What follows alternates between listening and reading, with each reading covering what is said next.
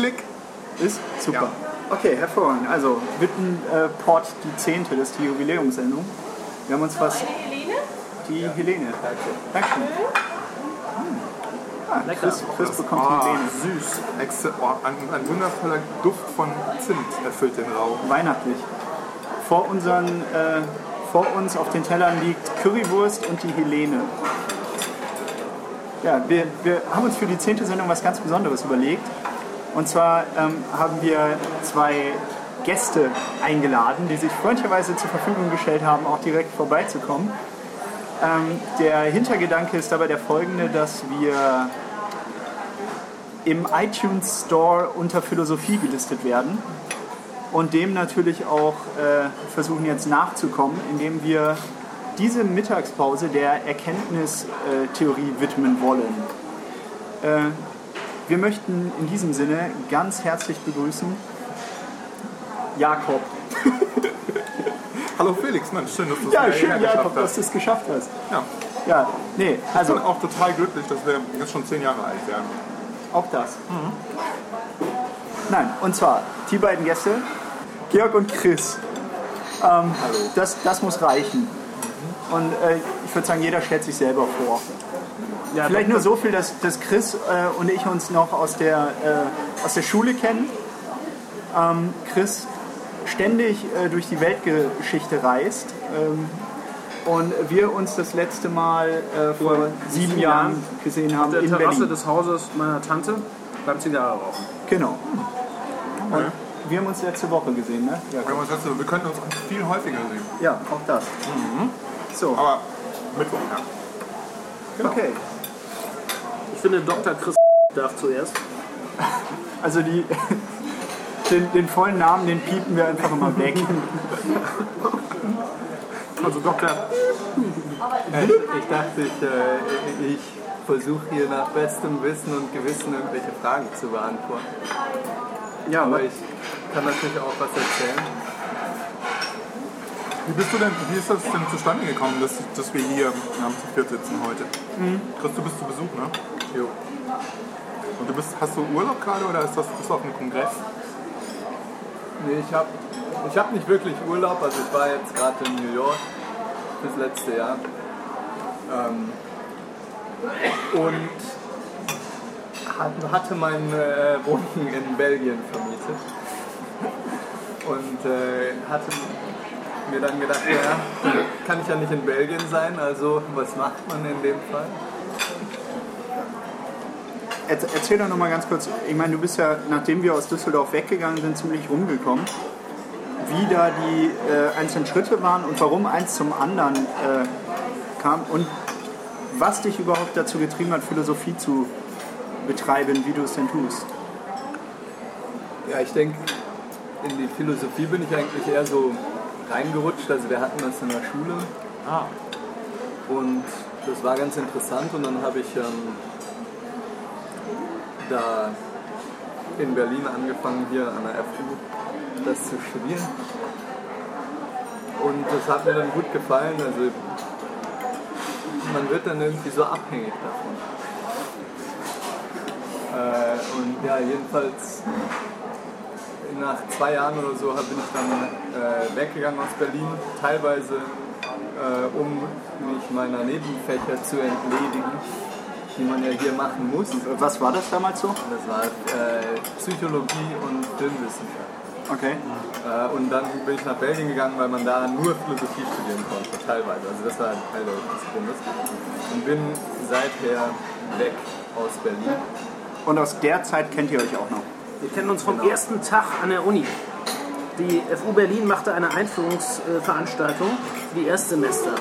Und da bekam man Referatsthemen ausgeteilt. Die wurden vorher in einer Gruppe kurz besprochen. Einer musste dann vorstellen.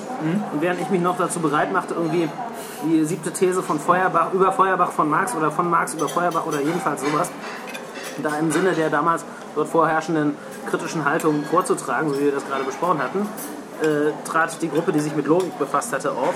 Und da stand so ein Typ mit damals noch recht schwarzen und inzwischen immer noch recht dunklen, äh, so einer schwarzen Halbtopffrisur mit stark hornumrandeter Brille. Wie Prinz Mit einem weißen Hemd, das er gekonnt in einem grünen V-Ausschnitt Wollpulli versteckt hatte und trug da derartig überzeugend und mit unterschwelligem rheinischem Humor vor, dass ich dachte, der Typ ist interessant, den möchte ich kennenlernen. Ja, und äh, wie es sich herausstellt, äh, war der auch nicht daran uninteressiert, gelegentlich mal in die Disco zu gehen oder auf irgendeine Fete oder im SO36 Stage Diving zu machen oder auch nur äh, rauszufinden, wie man damals im Jahr 1999 oder nee, 2000 im Herbst über Internet Pizza bestellt. Ja, daher kenne ich Chris. Ja, super. Und, Und und halt- woher kennst du ihn? Also das ist eine sehr ähm, verworrene Geschichte. Und zwar war ich damals an der FU Berlin und am ersten Tag, während ich so über Logik vortrug, war da so ein blonder Typ, der anfing über Feuerbach äh, mit leidlicher Also nicht. Intelligenz zu, äh, zu referieren. Und er war auch eigentlich ein, ein netter Kerl und so weiter. Und das, Ja, du bist nie von der Bühne gesprungen im SO36. Doch, als wir das erste Mal da irgendwie in Kreuzberg weggegangen sind, bin ich in SO36 von der Bühne gesprungen. Natürlich. Sehr gut. Da war ein Hardcore-Konzert. Seitdem weiß ich, dass Hardcore eigentlich nur bedeutet, dass der Schlagzeuger was können muss.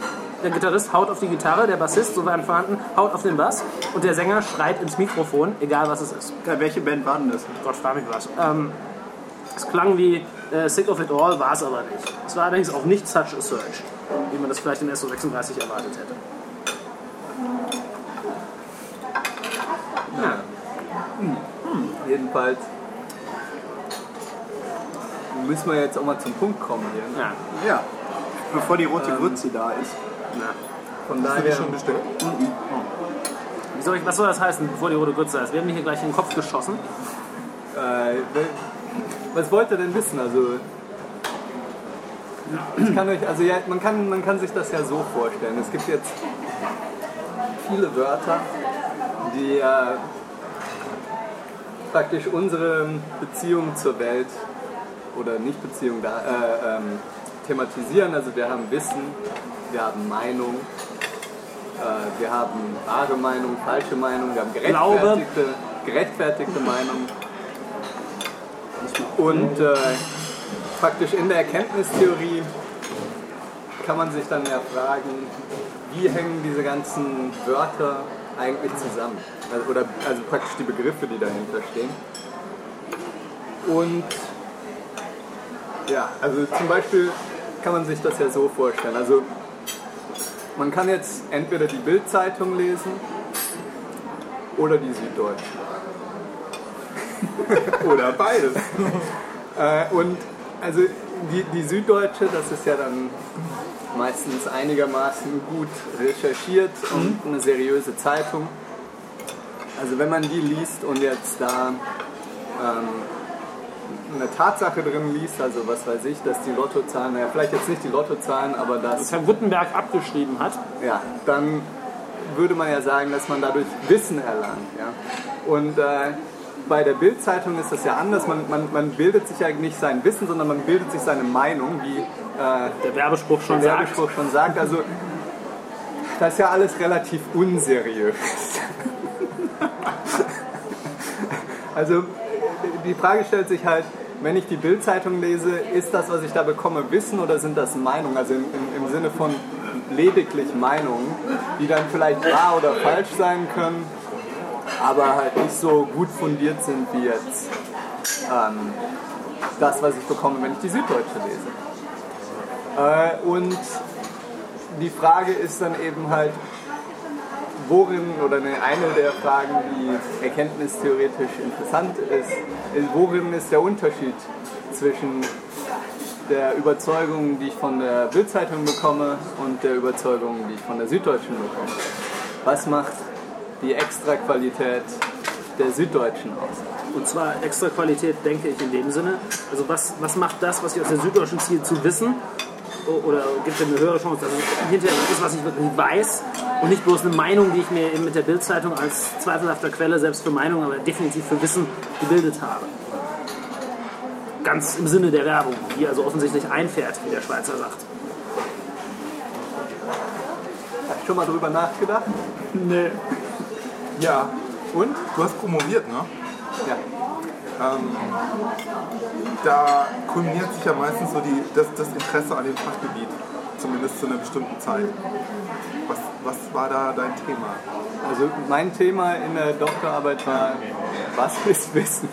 Was? Oh, Also praktisch, wie äh, unterscheidet ja. sich äh, das, was ich, also jetzt, das ist natürlich alles ein bisschen vereinfacht jetzt, aber wie unterscheidet sich die Art von Meinung oder Überzeugung, die ich bekomme, wenn ich die Süddeutsche lese, von der Überzeugung, die ich bekomme, wenn ich die Bildzeitung? Und da ging es auch wirklich konkret um diese zwei Druckerzeugnisse? Oder? Nee, nee, nee, überhaupt nicht. Das habe ich jetzt nur, äh, nur zur Veranschaulichung Ja. des Problems Ja. genommen. Also akademisch gibt es da äh, noch weitere, äh, also spezifischere Probleme. Zum, also eine offensichtliche äh, Unterscheidung, die man jetzt machen kann, zum Beispiel zwischen der Süddeutschen und der Bildzeitung, ist, dass man praktisch als Leser der Süddeutschen, weil man ja weiß, dass das. Also die Süddeutsche, wenn man so will, gibt einem gute Gründe zu glauben, dass das, was man jetzt darin liest, auch wirklich wahr ist. Ja? Während bei der Bildzeitung, da weiß man ja, dass die, also das ist ja alles auch ein bisschen sensationsorientiert und da werden die Fakten auch mal ein bisschen gebogen. Also ja, also dass man halt sich nicht so sicher sein kann, wie zuverlässig die ist. Ja, also bei der Süddeutschen denkt man zuverlässig, bei der Bildzeitung denkt man nicht so zuverlässig. Und erkenntnistheoretisch gesehen kann man dann halt sagen, okay, vielleicht ist eine der ähm, wichtigen Unterscheidungen zwischen einer bloßen Meinung, die jetzt möglicherweise, selbst wenn sie wahr ist, und echtem Wissen, dass praktisch das Wissen zu uns durch zuverlässige Kanäle kommt. Ja, Also zum Beispiel unsere, äh, also wenn, wenn andere Leute, die auch zuverlässig sind, uns was sagen, dann kriegen wir praktisch auch zuverlässige Meinung äh, über, wenn wir unsere, unser Wahrnehmungsapparat äh, ist oftmals sehr zuverlässig. Also wenn ich hier Tische und Teller sehe, dann ist das meistens auch so. Also meine, meine Augen bringen mich in zuverlässigen Kontakt mit der Welt draußen. Ähm, und ja, wenn ich, also dann gibt es halt noch mehr oder weniger das innere Auge, auch äh, manchmal Introspektion genannt. Also wenn ich, mir, wenn ich jetzt äh, einen Schmerz empfinde, dann ähm, brauche ich ja dazu nicht meine Augen aufmachen und es irgendwie bluten sehen, sondern äh, Du weißt, das, dass das weiß ich praktisch, indem ich was hast, ja. Äh, ja. Und das, das ist alles in den richtigen Umständen jedenfalls zuverlässig und deswegen kann das, können diese praktisch äh, Kanäle der Meinungsbildung äh, für uns praktisch Wissenskanäle sein.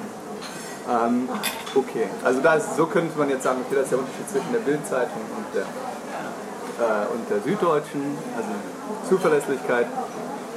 Und dann fängt es halt an, ein bisschen äh, subtiler zu werden, dann kann, kann man sich vorstellen, zum Beispiel, dass man äh, jetzt, also man, man fährt irgendwie durch die Landschaft und ähm, schaut aus dem Fenster und dann Und sieht eine Scheune. Eine rote, nordisch aussehende Scheune. Wir befinden uns in Minnesota. Steht, steht da ein Pferd vor? Oder? Kann davor stehen, muss aber nicht. Es, ist, äh, man, es gibt es auch in der spanischen Variante. Man fährt auf der spanischen Autobahn und sieht einen großen schwarzen Ochsen auf dem Hügel stehen.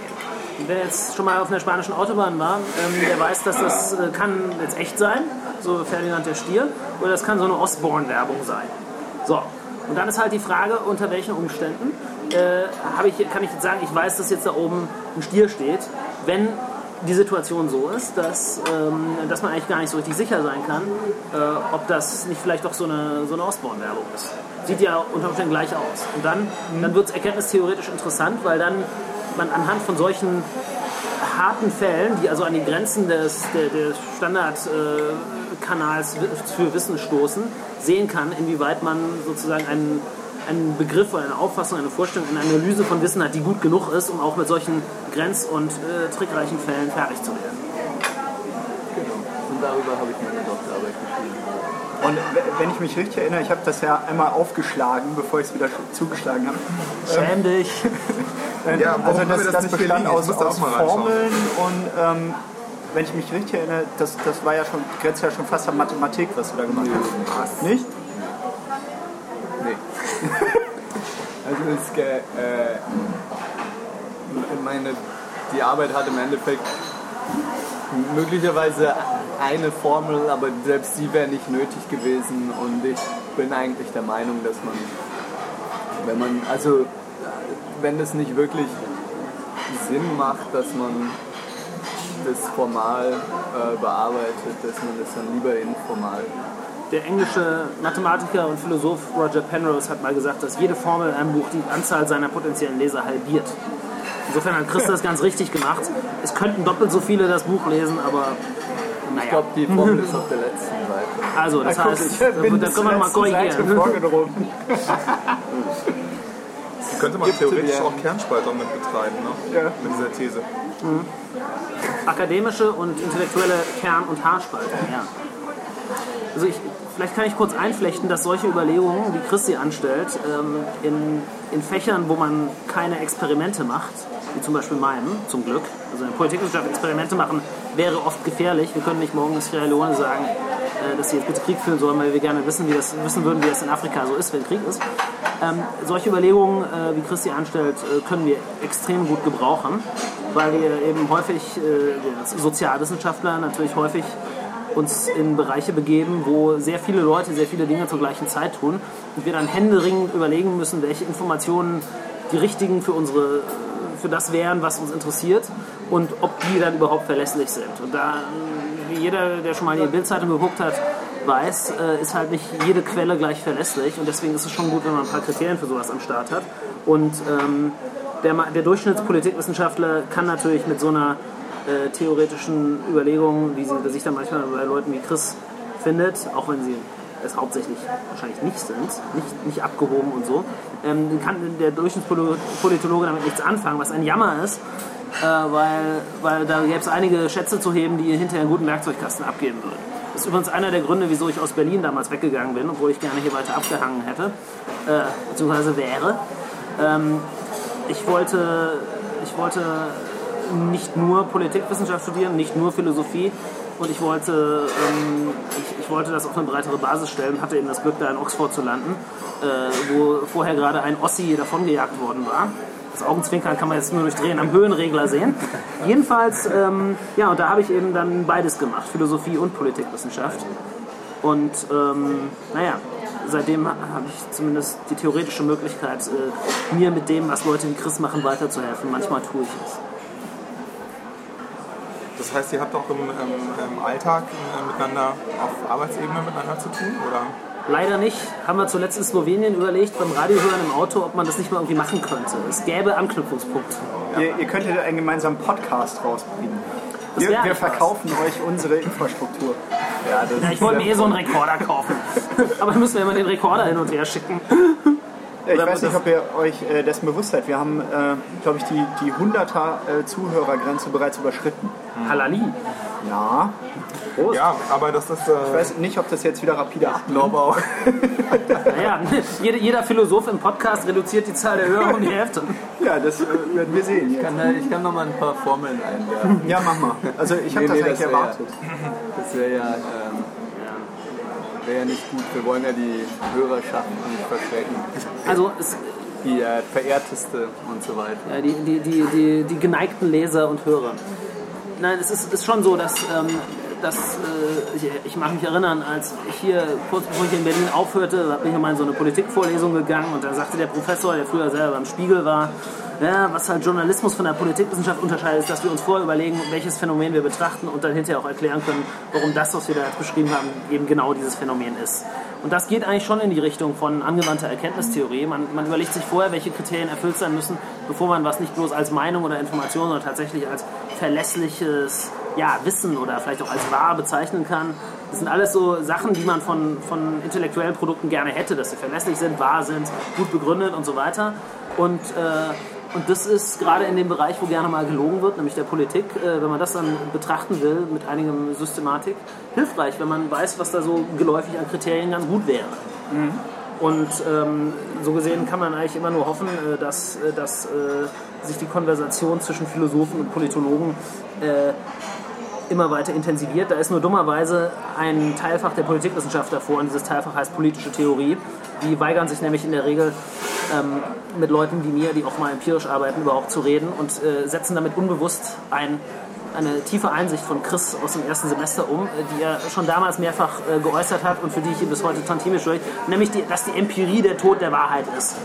Das gilt für die politischen Theoretiker auf jeden Fall, deswegen mögen sie Leute wie uns nicht. Schnüff. Du hast jetzt die Chance, dich zu rächen. Ähm, ich habe da, ich hab da keine Aktien drin, das ist deren eigenes Problem. Ich meine, ähm, ich meine, Leute wie ich kommen ja bei denen an und wollen dann was erklärt haben. Und es ist, ich kann eigentlich hier der politischen Theorie als Fachdisziplin nur sagen, sie sollen sich was schämen, denn äh, bei den Fachphilosophen und speziell den Erkenntnistheoretikern kommt man, wahrscheinlich auch weil letztere sich mit Erkenntnis befassen, sehr viel schneller zum Punkt und zu der Einsicht, die man dann wieder in die empirische Arbeit zurückfüttern kann. Das könnten, davon könnten die sich mal eine Scheibe abschneiden. Diese Scheibe wäre übrigens ganz und gar unempirisch. Okay. Gut. Ich glaube, Worte. ich, ich, ich, glaub, ich hole uns jetzt mal vier rote Grützen. Da bin ich dabei. Sauber. Kommst du hier raus? Ja. Na, so dick bin Also ich falls, auch nicht. nee, ich frage nur, weil du weißt ja, ich bin der Meister des Mikrofons und äh, stößt einmal ganz gerne mal die. Ach, wie Richard von Weizsäcker brauche ich eine Heizdecke, wenn ich meinen Mic checke. So, Was ist denn jetzt hier mit deinen ganzen deinen Notizen? Ja, mit meinen. Notizen. Also ich habe natürlich diesen Wikipedia-Artikel gelesen. Ne? Ich habe es versucht, also es ist wirklich sehr ausführlich. Und da stehen natürlich auch eine Menge Sachen drin, die man jetzt zwar lesen kann, aber äh, auf den ersten ähm, auf den ersten Rutsch nicht äh, unbedingt versteht. Was, was, was mir tatsächlich ganz interessant war, ist die Frage, ähm, also was dein Fachgebiet irgendwie betrifft und wo ich gerade ein bisschen überrascht war, dass du so was sehr Praktisches erläutert hast. Ne? Also im Gegensatz zur Bildzeitung, Süddeutsche Zeitung, wo es ja dann doch eigentlich darum geht, ähm, nach der Definition zumindest, die in diesem äh, Werk ist, äh, wie kommt Wissen zustande und wie wird, wird auch so der Zweifel gehandhabt. Ja?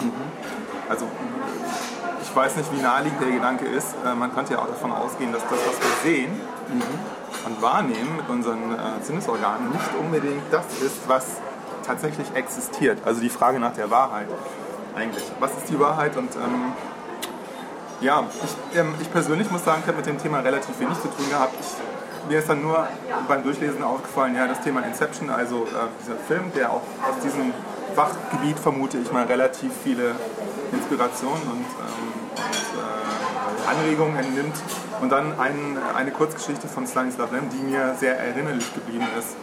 Der Futurologische Kongress, überhaupt das Thema Lem. Also wo es im Prinzip eine Vorspielung von einer Realität gibt, die eigentlich nicht vorhanden ist und wo aber auch nicht wirklich klar ist, ob die Realität, die unten drunter liegt, die Realität ist, die es dann wirklich ist. Ja. Sollen wir die solipsistischen Warning Labels auspacken? Nee, also, Es war jetzt auch keine... Ja. ja, also das ist natürlich auch ein klassisches Problem ja. in der Philosophie. Das ist aber nicht unbedingt das, was, was bei dir so jeden Morgen irgendwie auf der To-Do-Liste steht. Also habe ich mich auch mit auseinandergesetzt zu einem bis zu einem gewissen Punkt. Das ist halt so praktisch die Frage. Ich meine, es könnte ja, also man kann sich ja fragen, ähm, kann ich wissen, dass ich zurzeit nicht in der Matrix bin Ja. oder in so einer äh, Inception World oder sowas. Ähm, und die, scheinbar ist die Antwort, ja, nee, kann ich nicht wissen, weil es wird genauso aussehen Und sich genauso anfühlen. und sich genauso anfühlen. Genau, und an diesem Punkt ist dann eigentlich die Diskussion beendet. Scheinbar, ja, nee, aber, aber eigentlich fängt sie da ja erst noch an. Also ich meine, das, die, die, das interessante Problem ist halt, also ich kann ja scheinbar wissen zum Beispiel, dass ich zwei Hände habe. Definier mir Hand. nee, ist schon okay. Nee, hier Ja. wäre die richtige Frage, definier mir Wissen. Und warum scheinbar? Äh, also, oder man würde sagen, also wir sagen jedenfalls, wenn wir durch die Gegend gehen in, unserem Alltag, Ja. Felix weiß, dass er bei arbeitet. Okay, also wir können davon ausgehen, dass. Das- angenommen, ich Felix habe zwei Hände. Nimmt er Ja, an. das, das, also äh, wir, wir, wir schreiben uns jedenfalls relativ häufig Wissen zu. Ja? Also wir sagen, der weiß nicht, wo der Potsdamer Platz ist oder so. Ähm, und also man, man könnte ja sagen, okay, also wir würden dann sagen, dass es uns jedenfalls so scheint, bis zu einem gewissen Grad.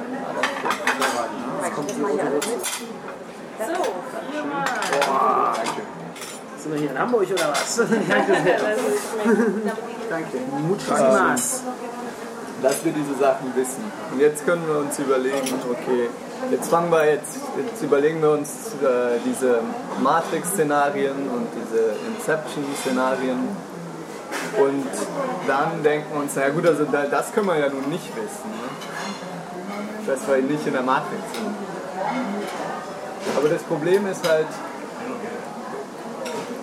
wie kann ich wissen, dass ich eine Hand habe oder wo der Potsdamer Platz ist, wenn ich nicht weiß, dass ich nicht in der Matrix bin. Weil wenn ich in der Matrix bin, dann gibt es den Potsdamer Platz gar nicht. Also wenn du nicht weißt, ob du in der hier, Matrix sind hier auch keine Hände, Ja. sondern dann ist ja einfach nur Gehirne und die sind, werden irgendwie auf bestimmte Art simuliert Mhm. ähm, und auf, auf eine Art, die den Schein des Potsdamer Platzes und den Schein ähm, von Händen erzeugt. Ähm, und während die in, in Wirklichkeit, also wenn das jetzt der Fall wäre, gar nicht da sind. Aber wenn, es, wenn die nicht da, also wenn der Potsdamer Platz nicht existiert, dann kann ich auch nicht wissen, wo er ist. Und wenn ich keine, wenn ich keine Hände habe, kann ich auch nicht wissen, dass ich Hände habe. Und dann ist es eine Illusion. Dann ist kein, ist jedenfalls kein Wissen. Dann ist vielleicht eine Meinung, die man hat, aber jedenfalls nichts, was in irgendeiner höheren Weise gerechtfertigt wäre. Das Problem ist eben halt, dass die Tatsache, dass wir scheinbar nicht wissen können, dass wir nicht in der Matrix sind oder ähm, jetzt gerade Inception-mäßig am Träumen sind, dass das zu zeigen scheint, dass wir eigentlich praktisch überhaupt nichts wissen können. Ähm, also wir können nicht wissen, dass wir Hände haben, wir können nicht wissen, dass die rote Grütze vor uns steht und so weiter. Das ist ein sehr klassisches Problem in der Erkenntnistheorie. Und wie wird es gelöst? Meine Skeptizismusdiskussion ist ein bisschen eingerostet. Es ist geschlagene sieben Jahre her. Also es gibt verschiedene Arten und Weisen, ähm, damit zu versuchen umzugehen. Zum einen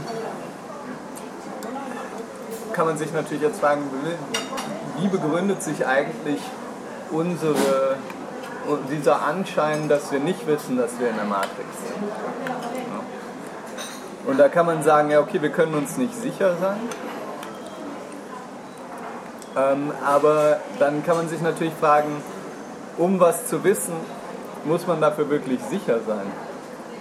Ähm, und da gibt es dann auch Überlegungen, die das angreifen, dass du also nicht absolut sicher sein musst, um, um zu wissen. Ähm, also praktisch in, in dem Fall, was man dann versucht zu machen, ist zu sagen, okay, ähm, worauf beruht diese Überzeugung, dass wir nicht wissen, dass wir nicht in der Matrix sind und dann halt irgendwie versuchen dann diese ähm, Annahmen, die uns in diese Richtung bewegen, zu glauben, dass wir nicht wissen, dass wir nicht in der Matrix sind, dann irgendwie zu kontaminieren. Das ist eine Strategie. Ähm, und also man kann natürlich auch sagen, okay, wir könnten nicht unterscheiden zwischen der Welt, wie sie ist, und der Matrix-Welt. Und um zu wissen, muss man wenigstens sol- solche Unterscheidungen machen können. Und da kann man dann auch wieder sagen, ist das wirklich, also ist das wirklich in unserem Wissensbegriff, also praktisch in der Art und Weise, wie wir normalerweise über Wissen denken, verankert. Weil zum Beispiel, wenn man sich jetzt mal überlegt, im Gerichtssaal, ja, ähm, wenn, also da wollen wir ja wirklich jemanden nur dann verurteilen, wenn wir wissen, dass das auch gemacht hat. Ja? Also wenn wir jemand, wenn jemand an, des Mordes angeklagt ist, dann wollen wir den nur verurteilen, wenn, er, wenn wir wissen können, dass er, dass er das auch wirklich, dass er den Mord wirklich beg- begangen hat. Okay.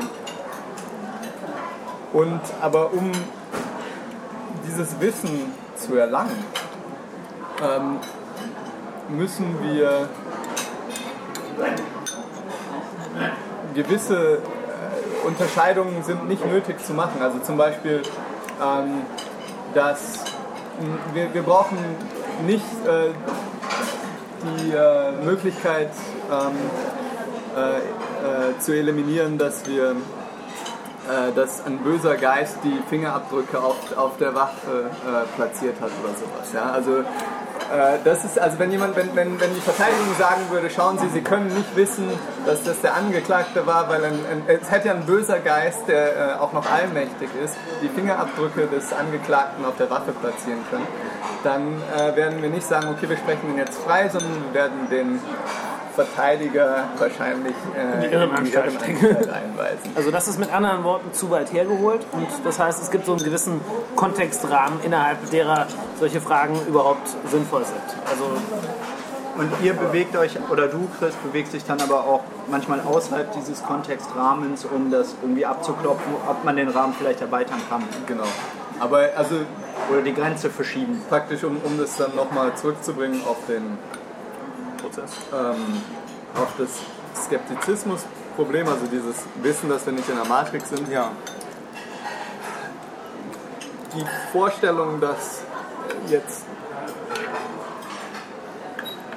so ein Traumszenario oder so ein verrückter Wissenschaftler, der dann die Gehirne aus dem Körper nimmt und sie in den Tank tut und so, dass die tatsächlich der Fall sein können, sind praktisch genauso absurd wie die des bösen Geistes. Äh, und also praktisch, das ist, das ist zu unplausibel, äh, um es dann tatsächlich ernst, also wirklich jetzt, ähm, um, sagen wir mal, um für unseren Wissensbegriff relevant zu sein. Und wenn, wenn, wenn man das so argumentieren kann, was manche Leute versuchen, dann kann man natürlich sagen, okay, ähm, die Tatsache, dass jetzt nicht wissen können, dass wir nicht in der Matrix sind, ja. äh, ist, ist, stellt keine Gefahr dafür unser Wissen, dass jetzt hier Tische sind und so weiter. Vermutlich, vermutlich führt sogar so eine Einstellung von wegen, der böse Geist hätte ja auch Fingerabdrücke irgendwo platzieren können, in dieser Gesellschaft, so wie sie für sich verortet, eher zu gesellschaftlichen Problemen.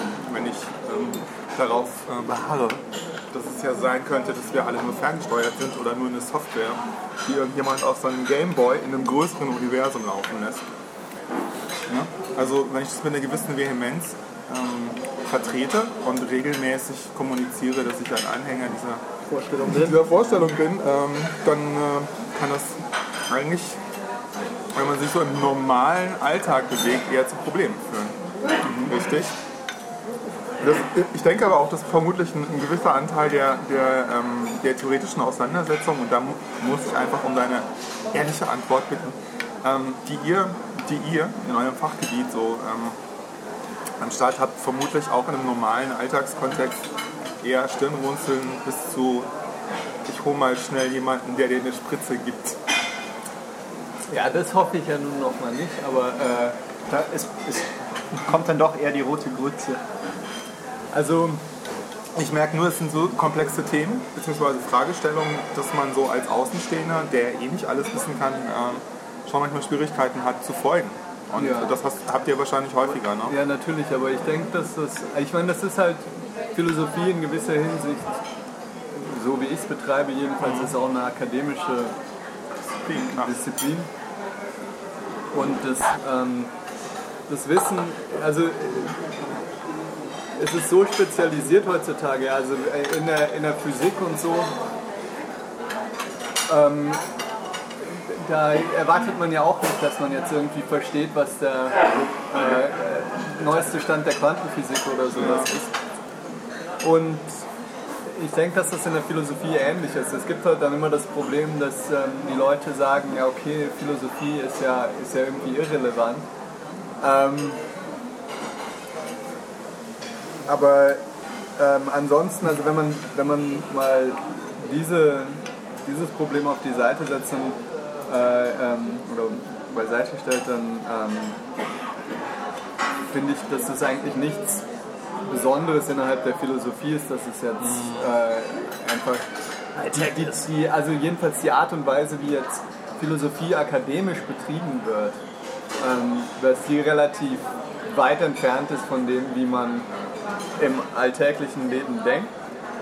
Oder wenigstens einigermaßen. Wobei auf der anderen Seite es auch immer noch möglich ist. Entschuldigung, denke ich. Die rote Grütze, die ist haut rein. Äh, Ganz schön dass, riesiger ähm. Also jedenfalls die, die Grundideen und ähm, halt auch noch irgendwie ähm, verständlich zu machen und halt auch irgendwie ja, zu äh, ein bisschen dessen Relevanz ähm, aufzuzeigen. Also zum Beispiel die Unterscheidung zwischen Meinungen, die von der Bildzeitung kommen und Meinungen, die von der Süddeutschen kommen, um wieder zu dieser Karikatur zurückzukommen, äh, das ist ja schon wichtig. Ja? Also wir, es ist ja für uns wichtig, also wenn ich mich jetzt mit jemandem unterhalte wie dem Felix und wir unterhalten uns über irgendwas, äh, Politik oder sowas. Ähm, und dann möchte ich ja auch, dass also als, als äh, verantwortlicher äh, äh, Meinungsbilder, dass, dass der Felix äh, mir jetzt nicht als Fakt präsentiert, was er jetzt gerade in der Bildzeitung gelesen hat. Ja? Also äh, das, das ist mir wichtig und das, ich denke, dass uns das allen wichtig sein sollte. Ähm, und dann ist es natürlich und ist es natürlich auch von Interesse, dass man sich dann irgendwie überlegt, was der Unterschied ist zwischen einer Überzeugung, die aus der Bildzeitung ist und einer Überzeugung, die aus der Süddeutschen ist, weil man ja, man fragt sich dann natürlich, warum, wa- was ist denn so schlecht daran, warum, warum will ich nicht oder warum wollen wir nicht, dass äh, unsere Lehrer unseren Kindern die ähm, letzten Meinungen der Bildzeitung äh, äh, im Unterricht zukommen lassen, sondern halt, dass das dann irgendwie ein bisschen besser fundiert ist. Und also praktisch, wenn man sich dann erstmal klar darüber wird, was der Unterschied zwischen Wissen und Meinung, äh, bloßer Meinung oder sowas ist, ähm, dann hat man da ja schon einen guten Schritt in die richtige Richtung gemacht. Äh, und in gewisser Hinsicht ist ja das das, was wir in der Philosophie äh, oder in der Erkenntnistheorie dann versuchen praktisch zu erreichen. Das ist ein ganz entscheidender Punkt. äh, Der gilt eigentlich, also gilt, im Extremfall gilt er für jede Fachdisziplin. Aber er gilt, denke ich, gerade für die, die so ein bisschen den, das Image manchmal haben, dass sie versponnen und abgedreht und unverständlich sind, in besonderem Maße. Es gibt diese, diese Rap-Formel von wegen I'll start to tell you where I come from. Das sollte man auf jeden Fall können. Das sollte natürlich auch der Mediziner, der Physiker, der Germanist und äh, horribile Dicto der Ingenieur können. Aber dass man also sagt, woher ursprünglich mal die Motivation kam, dass es eine derartige intellektuelle Beschäftigung, sei es jetzt Philosophie oder sei es in meinem etwas angewandteren Fall der Versuch, äh, Politik zu analysieren, wo das ursprünglich einmal herkam. Weil am, an, irgendwo in nicht allzu weiter Entfernung dessen, woran man gerade da selber in seinem Fachgebiet arbeitet, findet man schon einen, in der Re einen Realitätsanhaltspunkt, der zumindest die Relevanz der Frage, die man da mit sich rumträgt, äh, beleuchten kann. Also hier die Unterscheidung zwischen Wissen und Meinung ist natürlich ganz essentiell. Oder in meinem eher angewandten Gebiet ist die Unterscheidung häufig wichtig, ja ist denn das, was hier, was, worum hier begrifflich geredet wird, sagen wir mal den Wohlstand oder, äh, oder wirtschaftliche Entwicklung oder überhaupt Entwicklung, ist das denn durch die zugrunde liegenden empirischen Informationen, um das Wort Daten zu bemeinen, überhaupt gerechtfertigt. Es gibt Leute, die messen die Entwicklung eines Landes an der Höhe des Bruttoinlandsprodukts pro Kopf. Das hängt von, wie das zustande kommt, also wie viel in einem Land verdient, ge- generell an Wert geschaffen wird, wie sehr es dann verteilt ist, hängt von wahnsinnig vielen Sachen an. Das ist keineswegs ein gutes Maß für Entwicklung. Es gibt Leute, die, die, äh, die bemessen die wirtschaftliche Gesundheit eines Landes an der, an der Prozentzahl des Wirtschaftswachstums und der, dem Prozentsatz der Arbeitslosigkeit. Ähm, das ist eine arg verkürzte Sicht auf die Dinge und in beiden Fällen hat man es ähm, damit mit einem Vergleich zwischen einem Begriff, einer Vorstellung, Wachstum, Wohlstand, Entwicklung und einer, an einer aus der Reali- sehr nah an der Realität liegenden Information zu tun, die teilweise überhaupt nicht zusammenpassen. Und da sollte man äh, als denkender Mensch und erst recht natürlich als äh, Akademiker, intellektueller äh, Forscher dankbar für jedes Kriterium sein, was einem da äh, die Unterscheidung und die Abstimmung und die Bewertung erleichtert. Und darin, deswegen ist ähm, die Erkenntnistheorie im Gegensatz zu manch anderem Teilgebiet der Philosophie, zumindest aus der Sicht des angewandt arbeitenden empirischen Wissenschaftler, eine der, der am gerechtfertigtsten erscheinenden Disziplinen der Philosophie. Ich kann das sagen, ohne meinem Freund Chris Honig ums Maul zu schmieren, das mo- mochte der schon früher nicht. Ja, ja, ja. Der Werkzeugkasten äh, wird gefüllt.